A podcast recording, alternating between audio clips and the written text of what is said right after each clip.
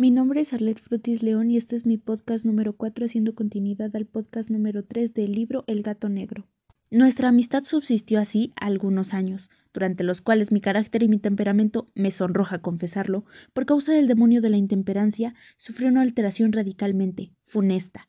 De día en día me hice más taciturno, más irritable, más indiferente a los sentimientos ajenos, empleé con mi mujer un lenguaje brutal, y con el tiempo la afligí incluso con violencias personales. Naturalmente, mi pobre favorito debió de notar el cambio de mi carácter. No solamente no les hacía caso alguno, sino que los maltrataba. Sin embargo, por lo que refiere a Plutón, aún despertaba en mí la consideración suficiente para no pegarle. En cambio, no sentía ningún escrúpulo en maltratar a los conejos, al mono e incluso al perro, cuando por casualidad o por afecto se cruzaban en mi camino.